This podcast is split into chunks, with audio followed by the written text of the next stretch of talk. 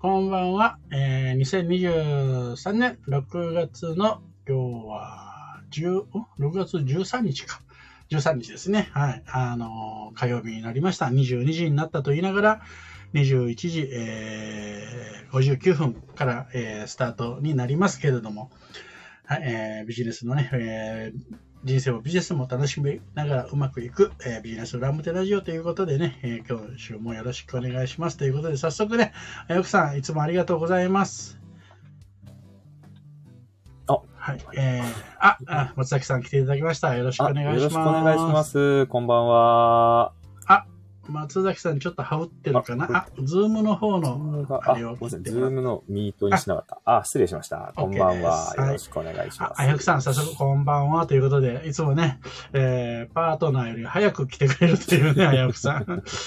はい、森本さん、ご愛いかがですか？はい。えっと、ちょっとね、今、あのー、聞こえてる声がね、えっと、もしかしたら、えー、そういう風に聞かれてるかもしれないですけど、ちょっとかすれ気味でね、ちょっとね、今回喉がめちゃめちゃ痛かったんですね。で、今もちょっと喉が痛いので、うん。で、なんかちょっとかすれ気味なのでね、せっかくの美声なんですけどね、ちょっと今日は美声をきあの聞かせすることがね、えー、できなくてね。で、あやくさんもね、あの、なんかコロナってね、えー、あ、これ言って、言って別にいいんですよね、今はね、もうね。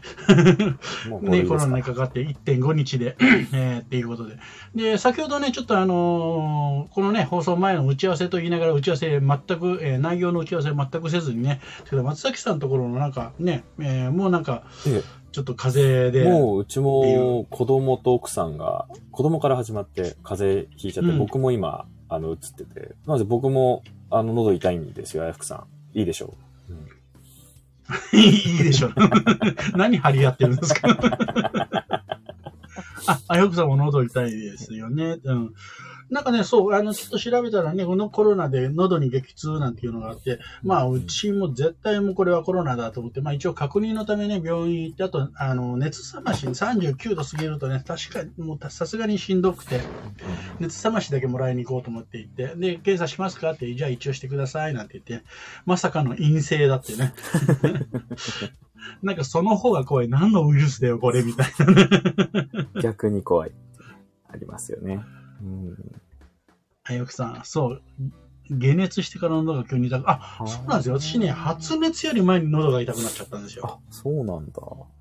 なんかね、土曜日の夜にいきなり喉がカーンと両側痛くなって、うんうんうん、あ、これ喉痛いなと思って、早く寝なきゃと思って寝たら、その夜、ちょっとうなされてね、38度から38度、最高9分まで、39度まではいかなかったんですけどね。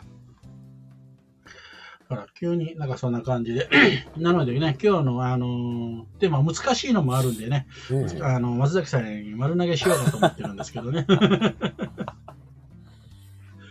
そう。で、まあ大体ね、えっと、そちょっとね、Facebook にも書きましたけど、私はこの発熱する前、3日前に私の母が発熱して、実はその3日前が、えー、子供がね、発熱して、で、みんなね、3日間で、えっ、と、解熱、ね、えー、熱が下がっていって、それをリレーしていったんでね、今日3日目なんでね、妻が熱出すのかなと思いきや、妻は一人元気でしたね。うん、あの、大きな意味はないです。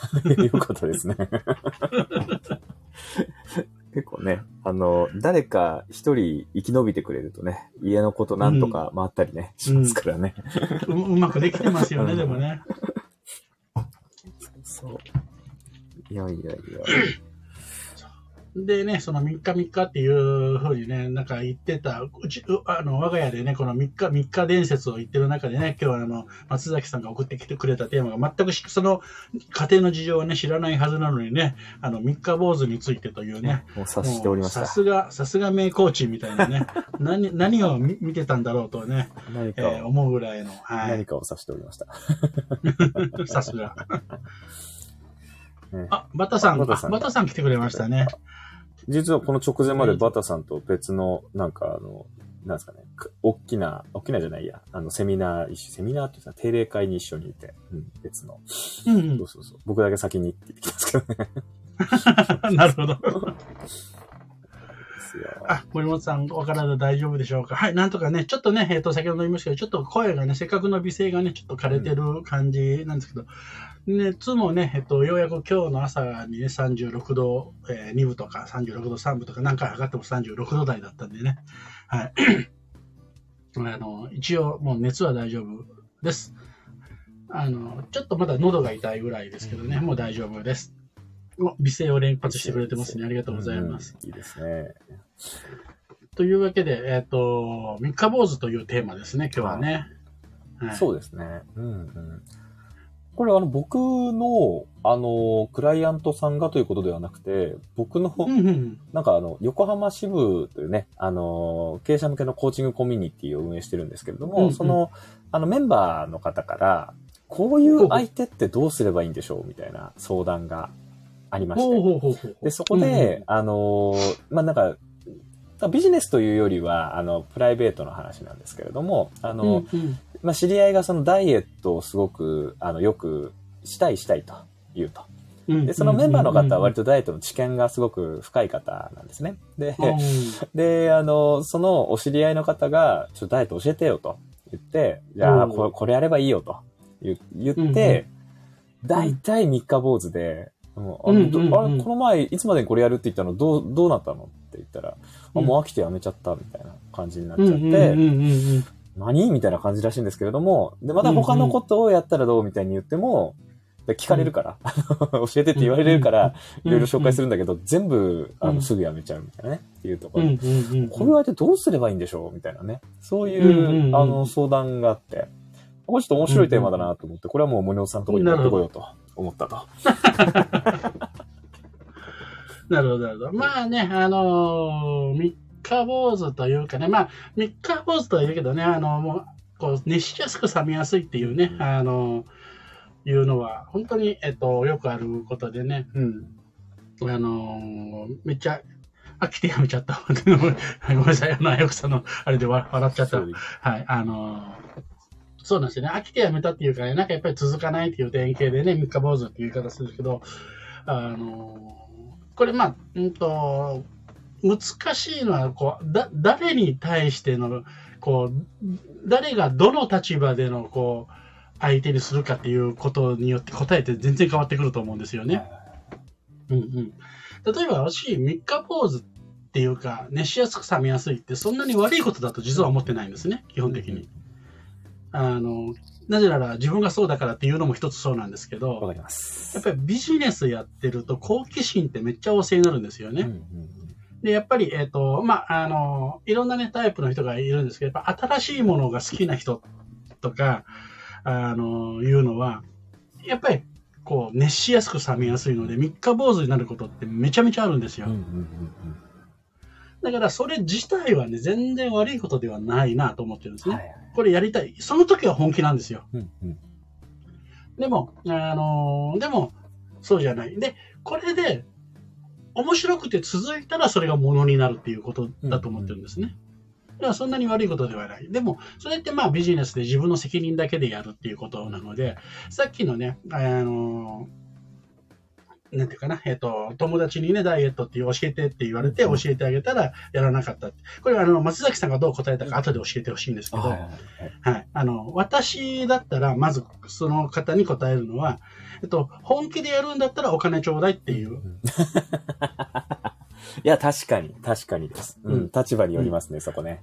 そう。あの、それ無料でやるから3日で終わってしまうんですね。うんうんうん、あの、私がコーチングの、えー、依頼を受けるときは、どあの、昔はね、1円でもって言ってたんですけど、今はある程度の金額を取ってる理由はそれなんですよ。うんうん、やっぱコミコミットしない人に付き合うっていうのは、あの、時間の無駄でもあるんで、うんそれを自分のなりわいとしてるとか、ある程度真剣にやってるっていうことであれば、お金もらうべきなんですね。で、お金払った限りは向こうも本気になる。これお金払わないから、えー、3日でいいやとか、ももしくもっと言うとコーチングとかでも、えー、安い金額だから、ね、例えば、えー月1万円でいいよってお金ないんだから、じゃあその代わり稼いだらねって1万円払って、え結果出なかったとしたら、それ半年契約としたら6万円損しちゃうわけですよ。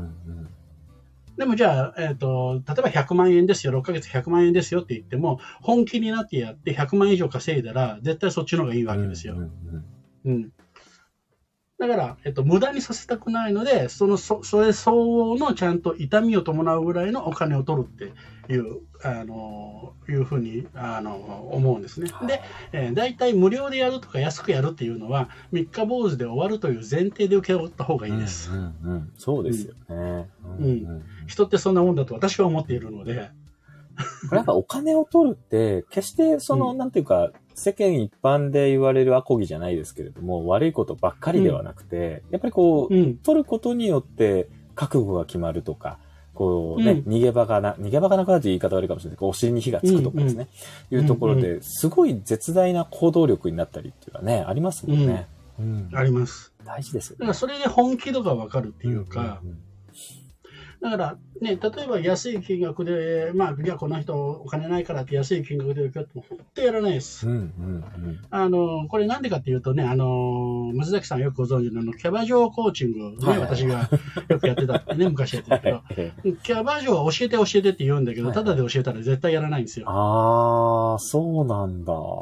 うん、こうやればもう、あの、できるよって言って、はいはいはい、で、えー、ただで教えても絶対やらないんですね。うん確かに。で、その中で唯一一人だけお金を払うって言ったので、本気であのやった子がいるんですね。で、言ったことは、えっと、まあ、最初の段階はあるんですけど、最初に言ったことはみんな同じ、ただでの時の同じこと言ってるんですよ。うん。だけど、お金払ったらやるんですね。お金払わない子はやらないです。同じことを教えても。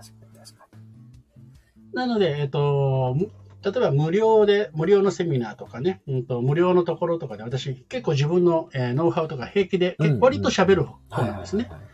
なぜそれだけ、それ、それだけ有料級のこと喋っていいんですか？いいんです。絶対誰もやらないから。無料だと。もしくは無料でそれやってその価値を分かってやる人は、今度仲間になってくれます。ああ、そっかそっか。そうですよね。うん。ただ松崎さんなんかでもそうですよね。そうですね。あの、うんこうやって分かって、えー、くれる人、その価値が分かってくれる人は、ちゃんと、あの、付き合って、その後にね、いい、いいお付き合いができるはずなので。本当にいただいたっていう感覚、すごくありましたね。最初の特に。うん。そう、だからあありがたいので、だから無料でやる場合には、えっと、そういう感覚で、うん、えー、やるっていうのは私の、なんか、うん、感覚で、で、もうね、なんかその、教えて教えてって軽く言う人はもうやらないものだっていう、うん、あの、前提で、だからやるっていうことを期待しない方がいいと思います。そうですよね。特にあの、うん、ちょっと本論とずれるんですけれども、キャバクラ嬢の方って、この教えて教えてが、そのお客さんを喜ばせる言葉として使ってるんじゃないかとさえ、なんかこう勘ぐってしまうところがあって、その、話させることで気持ちよくさせてあげるために、さして興味もないのに教えて教えてって言ってるのかなとかね、なんか思ったりするところもあったりして。うん、うん、なんか逆に、それやんないよな、みたいなところもね、ありますよね。そう。まあ、ほぼやらないです。だから、どんなお宝をあげてもね、それこそ、まあ、ちょっと言い方悪いですけど、豚に真珠っていうのと同じですよね。い や、もう、わかります。僕なんか多分そんなこと、あの、キャバ嬢の方に言われたら気持ちよく話しちゃって、絶対やってくれないっていうのもね。絶対やらないです。感じになっちゃうなって気がします。ええそう。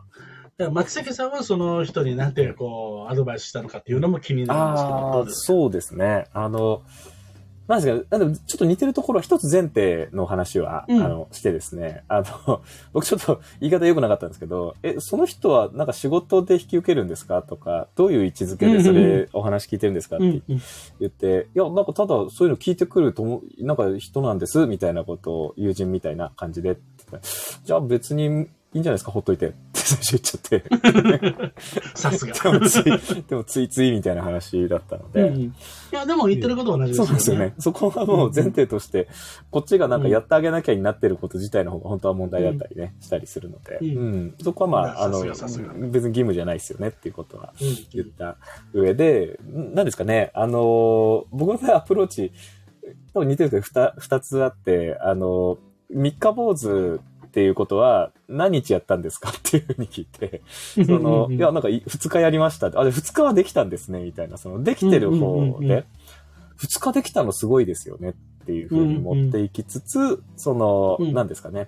あの、じゃあその2日目にできなかった、3日目にできなかったことがまず分かってよかったよねと。うんうん、じゃ何が理由でできなかったのかっていう、その継続の方向に持っていくアプローチが一つと、うんうん、あとは、あの、できなかったっていうことに対して、あ、じゃあ2日でこれは必要ないって分かったんだねっていうふうに持っていって、うんうん、あの、いろいろ手出した方が自分に一番いいの分かるから、そういう意味で言うと、すごく、あの、いろんなアプローチができるって柔軟でいいよね、みたいな方に持っていくっていう、なんか、この2パターンで、あの、話すかなっていうことと、あと、根本で、こっち側が三日坊主って思った人に負けですよね。あの、こっちがもう否定してるんで、その人はダメだって思っちゃってるんで、そうではなくて、やっぱり、あの、事実だけを見て、あの、単純にやってみて、今やめた。うんうん。やめるということが分かったと。うん。ここに対して、何のレッテルも貼らずに、どうするかっていうことをやっぱ話すっていう、フラットな状態じゃないと、やらないじゃんってなった瞬間に向こうもやらないですってなっちゃうんで、そこをお話しましたね、僕は。素晴らしい。で、どちらかというとでも小手先の話が多いですけれども。はい。いやいや、あのー、もう根本はお金取らないんだったらどうでもいいじゃんっていうのが全てで、うんうん、ででも、あの、実際お金を払ったクライアント、その後半の部分はね、多分お金払払ったクライアントですら、えー、言ったことを、例えば1週間後にこれやりましょうっていうのをやらないことほとんどなんですよ、最初の頃ってね。うねうん。でそ、そこでのアプローチの話だと思うんで、あの、同じ方へのアあのアプローチだけれども、はい、全然言ってる内容ってめ全く違うことだと思うんですね。基本はお金取ってないんだったら、そういうスタンスの人は、ほっとけばっていうのが多分松崎さんの本音で。でもそれで言うと、あの、横浜支部の代表として、あまりにも冷たいなということで、多分、あの、でもその人にどうしてもコーチングしたいならという前提で、うん。あの、私も全く同じでね、クライアントさんでもさ、あの、確かに、あのお金を取ったクライアントさんでも、えー、三日坊主というかね、えー、継続してやらない人なんていうのはもう山ほどいるわけですよね。うん。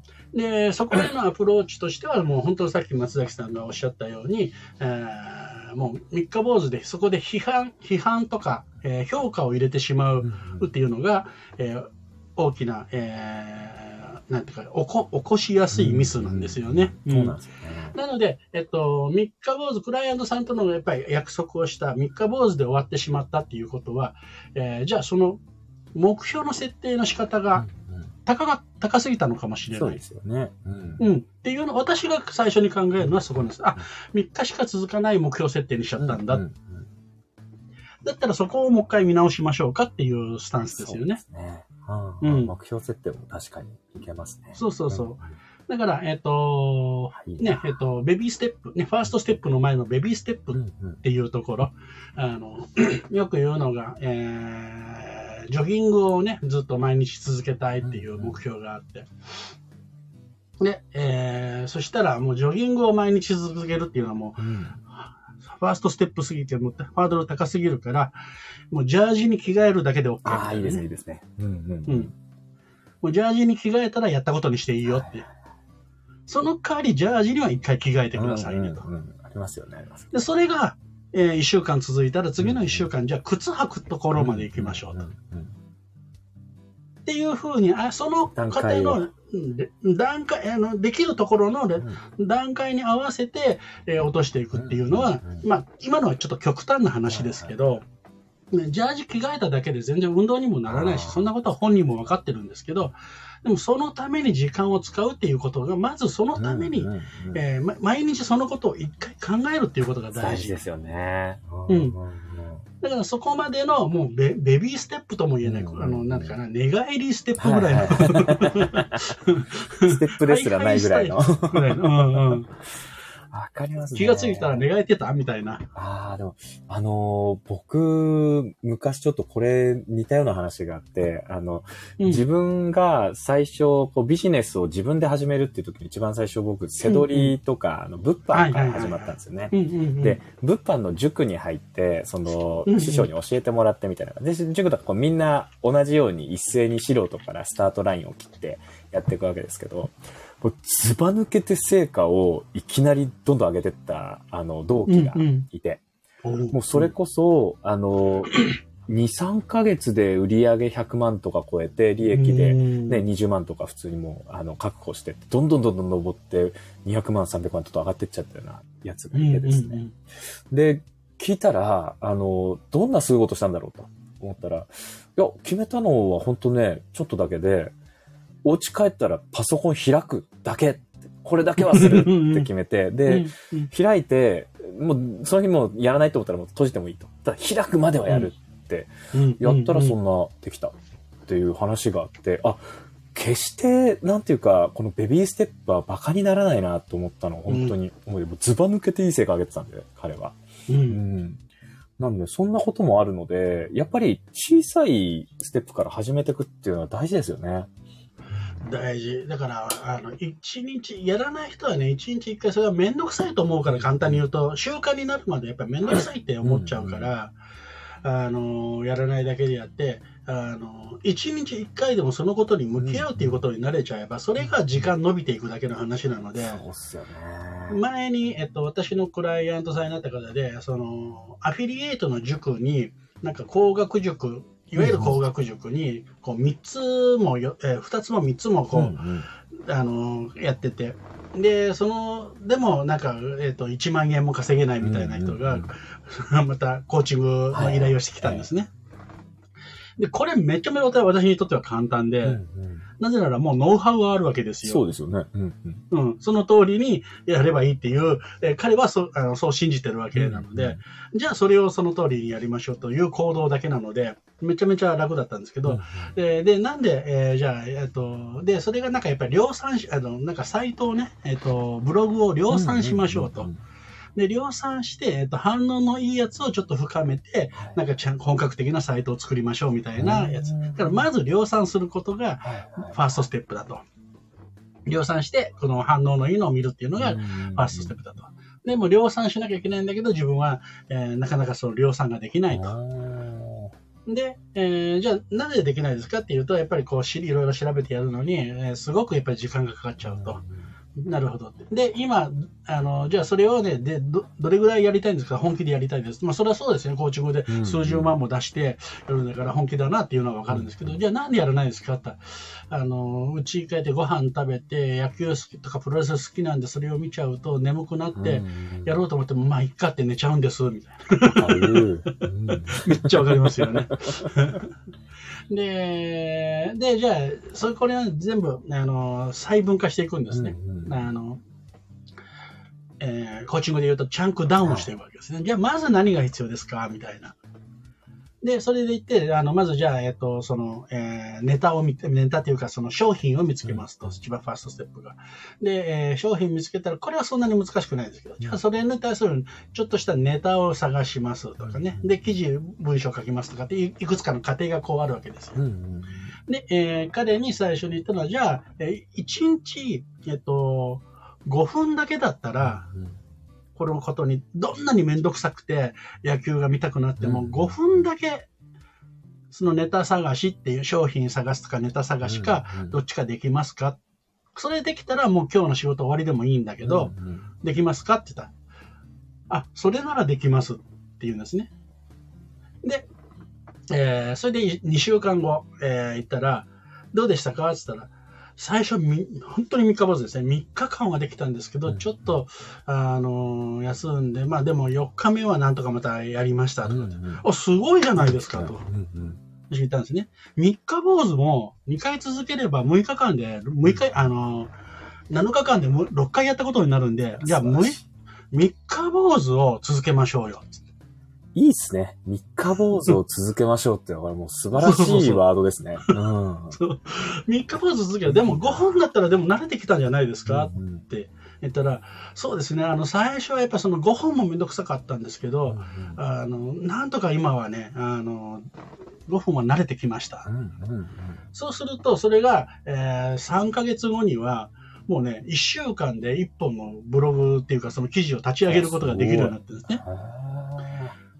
で、半年で、今まで、あの、半年っていうか、えっ、ー、と、4ヶ月目ぐらいで今までの最高益が出たりとか、で、えっ、ー、と、もう半年後には、あの、もうこれは目標設定いけるみたいな成果を出し始めたんですね。だから最初はもやりたいんだけどめんどくさくて寝てしまったっていう人が、うんうん、やっぱりそのベビーステップで習慣化するとそめんどくさくなくなって、うんうんうん、で、結果が出ると面白くなるんだよね。あですよね。うん。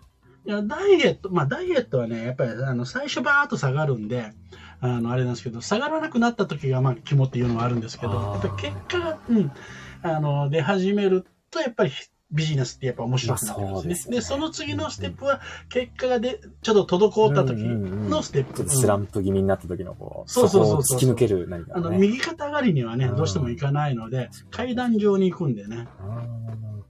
そういう山を知ってると、最初の本当にもう、ベビーステップ以外以上にもっと本当に本当寝返りステップと呼ぼう。本当簡単なもの、ね、そう。っていうぐらいの感じですよね。だから、松崎さんもおっしゃったように、最初の一歩ってね、もう一歩じゃなくてもいいぐらいの。そうですよね。うん、もうパソコンを開くだけって、もう最高じゃないですか。ね、そういう、本当そういうところをね、こう、なんか、お母さんと子供のね、会話でよく、あ んたやらないんだからとかね、うん、お母さんだからとかって、なって結局やらなくなるっていうね、あるわけで、こういう時やっぱコーチングとかね、あの、ぜひ、お母様、お母様使っていただきたいみたいなね。まあでもね、親子関係は難しいですけどね。単純ではない、ね、そんな。はい。ありますけど、あの、うん、なんかこの間そう聞きたくて聞けなかったんですけどね、えっと、あれ？バタバタラジオだったか、テレビだったかね、なんか夫婦円満とかね、いうテーマをね、まさきさんやってましたけどね、ちょっと、これぜひ、聞きたいなと思うんですけどね。ああの、あの時は、あの、ノウハウを聞いたので、その話だけだったんですよ。うん、だから、えー、めっちゃ単純で、奥さんに1日10回ありがとうを言うっていうで、それだけで全然変わりますよみたいなことを、なるほど。あの、とある坂本さんという、七支部にね、入られた坂本さんお、はい、があの実践している夫婦円満の秘訣っていうのをね、教えていただいたので、そのことをちょっと紹介して。うん、うん一番難しいじゃないですか。そうね、10回って結構絶妙な難易度なんですよ、これが。うん。うん、できそうに見えて。2、3回だったらできるけど。そうそうそうそう。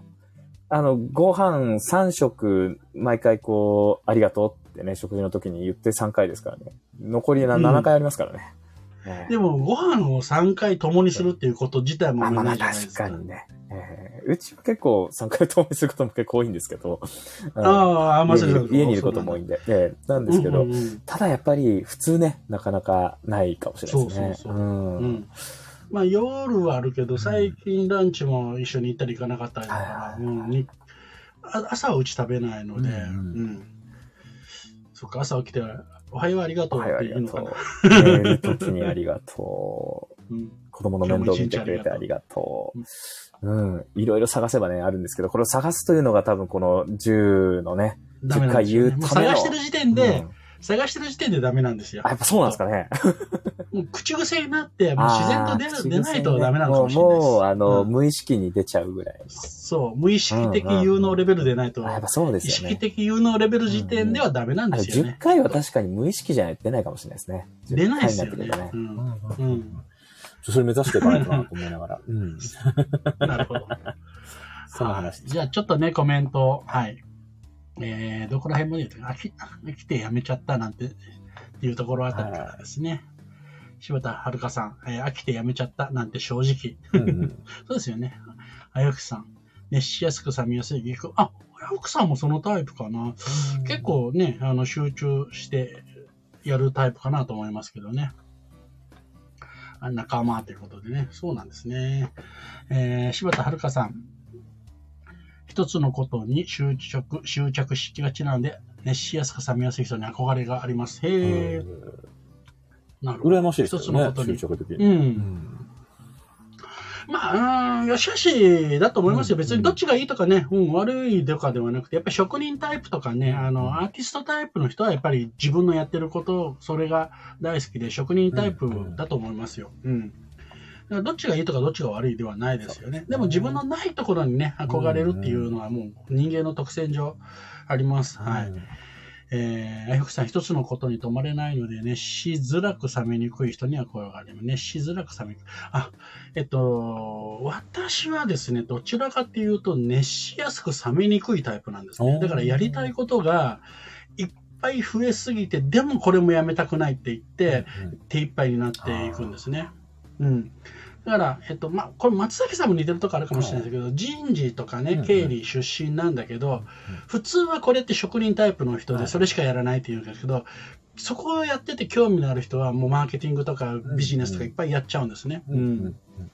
確かに。僕もなんか、いろいろ手広げたくなっちゃう時ありますね。そう、やっちゃうんですよね。熱しやすく冷めにくい。はい。まあ、その代わり、俗に今まではね、これ、器用貧乏ってね、言われた種類の人間になるんですね。うん。だけど、これからはね、やっぱりいろんなこと知ってるっていうのはすごく助かると思うんでね、器用、これからは器用リッチの時代なので、私は勝手にね、言ってるんですけど。いいっすね。あやくさん、無料でやっても価値を分かってくれる人は仲間になってくれる。それ、まさに実感してます。うん。あやくさんもね、今日も、あのー、コロナのね、あのー、あれで自分はこんなの飲んでましたっていう漢方のね、あの、あれ出してくれてましたけれども、まあ、私、漢方そんなに詳しくないですけど、あ、ちょっと、こう、どういうものか調べてみようとか、やっぱあそこにね、興味持ったり、そして1.5日でね、こう、やっぱり熱が下がったとかってなるとね、ちょっと興味を持ちますよね。うんあやくさん、ギブの方ですからね。うん。あ、シタラマンが来た。シタラマン。リンゴマン。あ、じゃなかった、シタラマン。はい。あやくさん、体調大丈夫ですか？ということでね、うん、熱は下がりました。はい。ありがとうございます。熱は3日もせになりますらなりませんでした。3日坊主を続ける1ヶ月半、1ヶ月の半分以上はできますもんね。そうなんですよね。3日坊主決して悪くないと思います。うん、3日坊主やって、まあ、例えば2日、3日、ね、その後休んだとしても、また3日坊主やればね、あの3分の、えー、2はできるんで。はい。これすごい。寝返りステップ。はい。寝返りステップ。いいですね。寝返りステップ。そう、あの、本当にね、もうパソコン開けるだけ、これ、これ本当意味あるのって思ったけど、えっと、さっきのね、じゃあ、ジャージ着けるだけって、これは、えっと、例えばダイエットするための、もう本来の目標に達するためのものには1ミリも近づきません。うんうん、この寝返りステップは。うんうん、えー、パソコン開けるだけ、スイッチ入れるだけ、で、えー、背取りがうまくいくは絶対ありません。進むわけは全くないです。ないですね。はい。全く進みません。だけど、さっきもちょっと言いましたけど、頭の中にそのことを一日一回でも意識をするという、うんうん、えー、習慣をつけるというのが目的ですね。確かに、確かに。うん。背取りのことを考える時間を1秒でも作る。うんうん、ジョギングをするということを一瞬でも考える。3秒でもいいから考えるという習慣を毎日作るっていうことこれが寝返りステップですね。考える習慣になるってのはいいですよね。そうです、うん。一瞬でも。そうすると思考に入ってくると、それが習慣になってくると、もうパソコン開け開けたら、あ、せっかく開けたんだから、えー、スイッチ入れてみようとかね、うんうんうん、で。で、次のステップに進むはずなので、いいと思います。はい。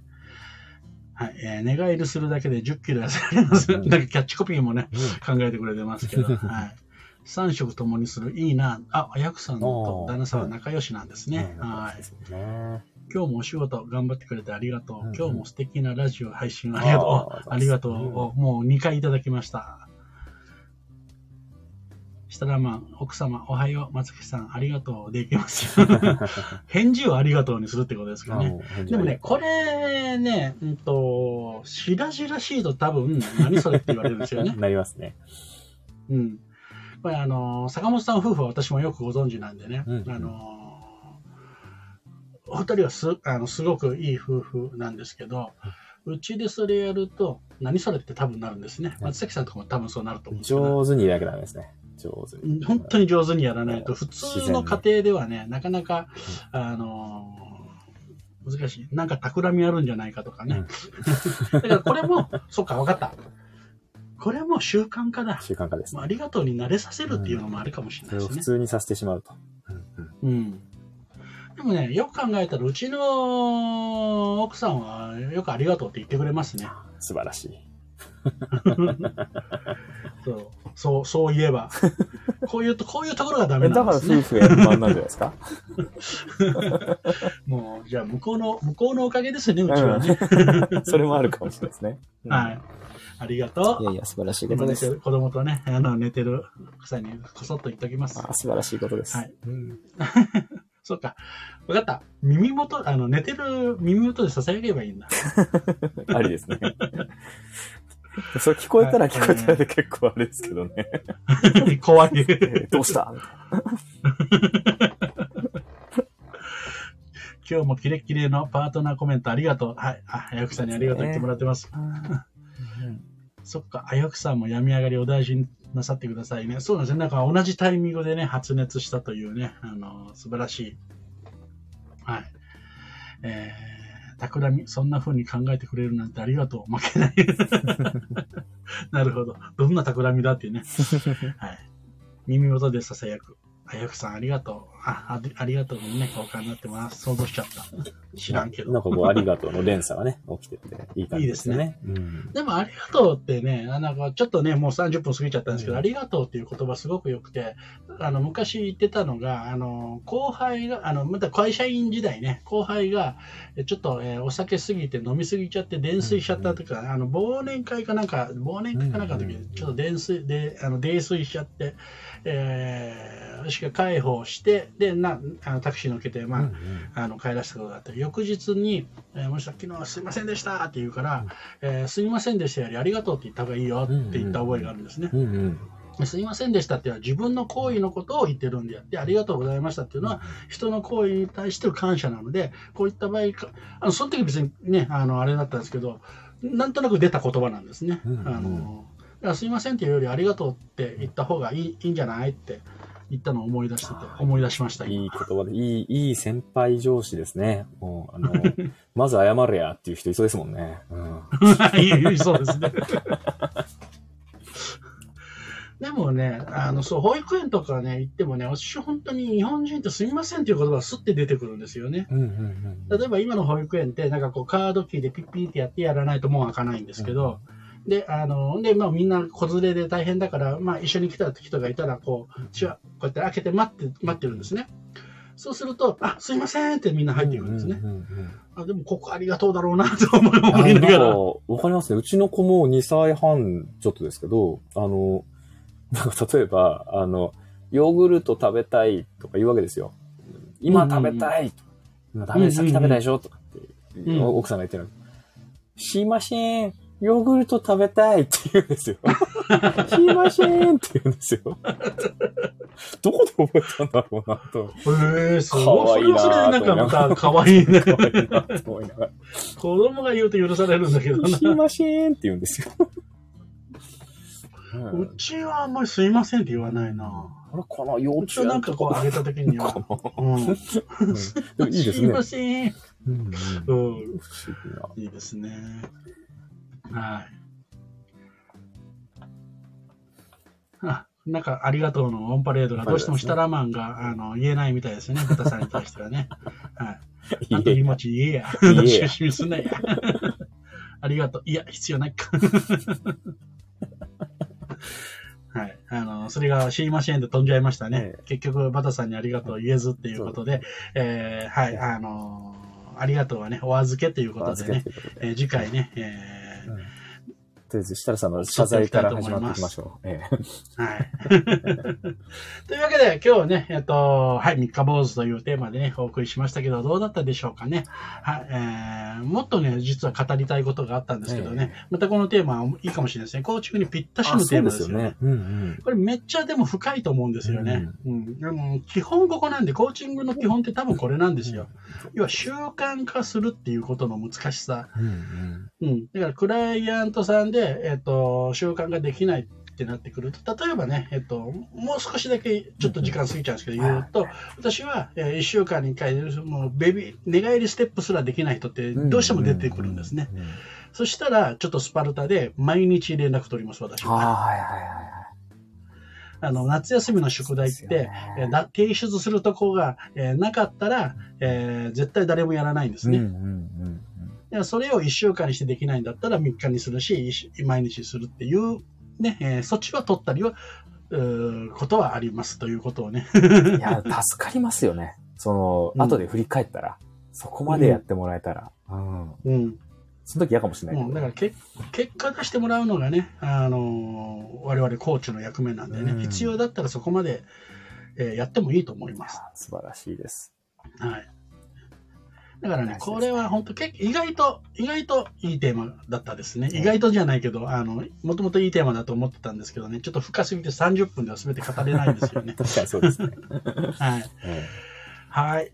というわけでね、えー、あやふくさんがね、ヨーグルト100ぐらいあげちゃうっていうね、コメントを最後に読んで、はい、えー、コメントタイミング、はい、現状発熱してますけど、和田さんちょっと狙った。はい。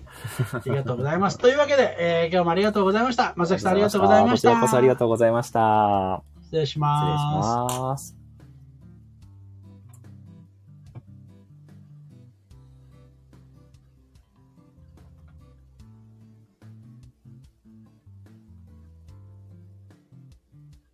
あれ？終了してない？ええ、続いてます